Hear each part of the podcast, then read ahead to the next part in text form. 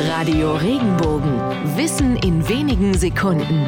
Alltagsfragen leicht erklärt. Warum haben gerissene oder schlaue Menschen es auch mal faustdick hinter den Ohren? Diese Redewendung kommt von einem alten Volksglauben, der besagt, dass Schalk und List in Gestalt von kleinen Dämonen hinter den Ohren sitzen. Besitzt jemand besonders viel davon, hat er dicke Wülste hinter den Ohren. Und wenn diese auch noch so dick wie eine Faust sind, ist dieser jemand ganz besonders gerissen.